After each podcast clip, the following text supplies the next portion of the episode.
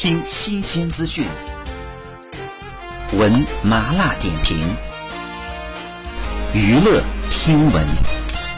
关注娱乐资讯，这里是春娱乐。近日有媒体报道说，王岳伦退出了李湘的公司，不再担任公司的实际控制人、最终受益人，并且呢退出了持有该公司百分之五十五的股份。此前呢，王岳伦被拍到在 KTV 走廊壁咚一位年轻貌美的女子，昔日好男人的形象瞬间崩塌。但是在八月十九号的时候，王岳伦晒出了一家三口的合照，表白李湘、王诗龄，并写道：“永远爱你们，至死不渝。”随后李湘回复爱心表情。